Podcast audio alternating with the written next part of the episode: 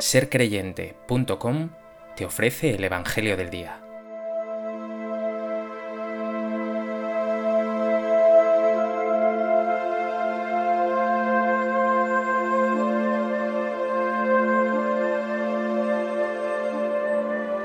Del Evangelio de Juan.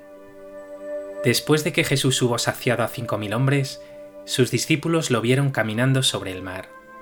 Al día siguiente, la gente que se había quedado al otro lado del mar notó que allí no había habido más que una barca, y que Jesús no había embarcado con sus discípulos, sino que sus discípulos se habían marchado solos. Entretanto, unas barcas de Tiberíades llegaron cerca del sitio donde habían comido el pan después que el Señor había dado gracias. Cuando la gente vio que ni Jesús ni sus discípulos estaban allí, se embarcaron y fueron a Cafarnaún en busca de Jesús. Al encontrarlo en la otra orilla del lago le preguntaron, Maestro, ¿cuándo has venido aquí? Jesús les contestó, En verdad, en verdad os digo, me buscáis no porque habéis visto signos, sino porque comisteis pan hasta saciaros. Trabajad no por el alimento que perece, sino por el alimento que perdura para la vida eterna, el que os dará el Hijo del Hombre, pues a éste lo ha sellado el Padre Dios. Ellos le preguntaron, ¿Y qué tenemos que hacer para realizar las obras de Dios? Respondió Jesús, La obra de Dios es esta, que creáis en el que Él ha enviado.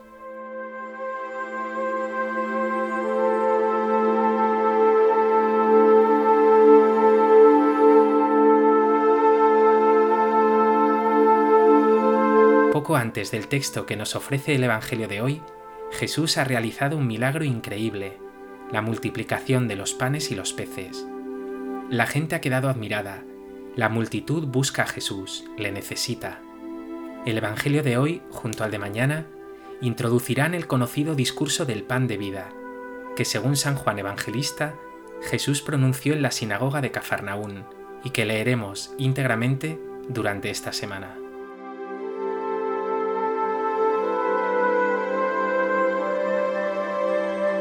A propósito de este texto del Evangelio de Juan, me gustaría compartir contigo tres reflexiones. En primer lugar, quiero poner la mirada en el centro del texto, estas palabras de Jesús. Me buscáis no porque habéis visto signos, sino porque comisteis pan hasta saciaros. Es un duro reproche, esa incomprensión por parte de la gente, y particularmente de las autoridades judías, acompaña a Jesús a lo largo de su ministerio sus propios discípulos se quedan siempre en la superficie de lo que el Señor dice y hace. Ahora es la gente la que busca a Jesús porque ha dado a comer a una gran multitud, pero son incapaces de ver el sentido profundo de ese hecho, la salvación que Dios ofrece en Cristo y que llena el corazón. Tú también, me temo que muy a menudo, tienes una mirada muy superficial.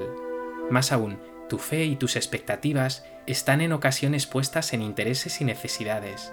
A veces incluso se te cuela la superstición, que Dios te dé esto o esto otro, o evite eso o aquello. Piensa por un momento, lo mejor de esta vida, la amistad, la familia, el amor, no puede estar atravesado de intereses, de peticiones constantes. La clave está en compartir, en quererse porque sí, en encontrarse, en vivir el uno con el otro, aunque esto no excluye que obviamente la petición y el agradecimiento se hagan presentes. Ahora pregúntate, ¿crees que en tu relación con Dios hay demasiados intereses, incluso superstición?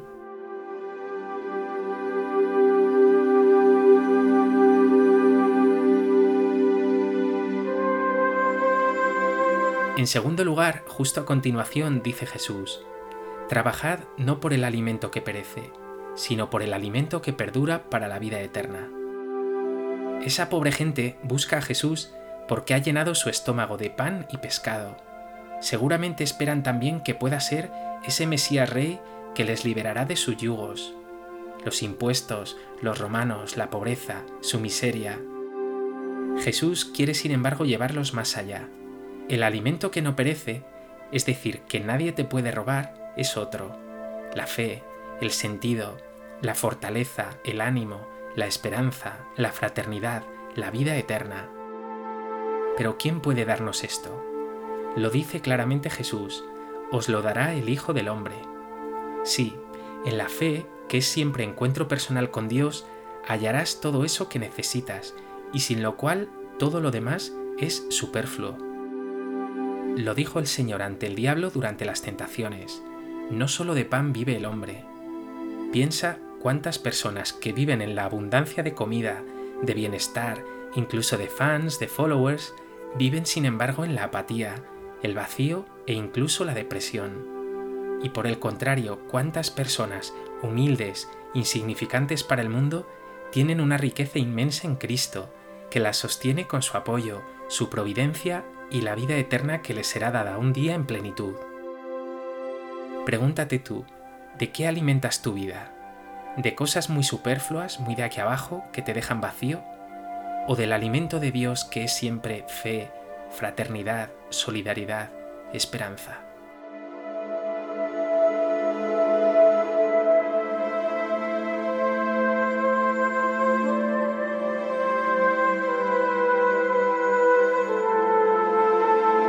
En tercer lugar, la gente pregunta a Jesús qué tiene que hacer para realizar la obra de Dios, es decir, lo que Dios quiere. Los maestros judíos tenían al pueblo acostumbrado a que para hacer lo que Dios quiere, para salvarse, tenían que llenar su existencia de oraciones, ayunos, limosnas, ritos, purificaciones, sacrificios, diezmos.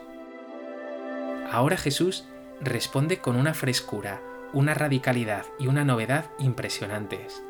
La obra de Dios es esta, que creáis en el que Él ha enviado. Lo que Dios espera de ti no es que hagas muchísimas cosas, que seas un gran cumplidor, sino que creas en Jesús. Y creer en Él, ya lo he dicho muchas veces, no es solo aceptar unos artículos o celebrar unos ritos, sino tener una relación intensa, personal con Él, encontrarte con Él, amarle a Él, dejarte amar por Él. Y por supuesto, vivir como Él, tener su misma hambre de justicia y de paz, amar como Él a tus hermanos. Esta es la obra de Dios. ¿Tienes claro que vivir la fe es vivir con Jesús y como Jesús? ¿O sigues enredado en tus méritos, en cosas externas que dejan tu corazón finalmente hambriento?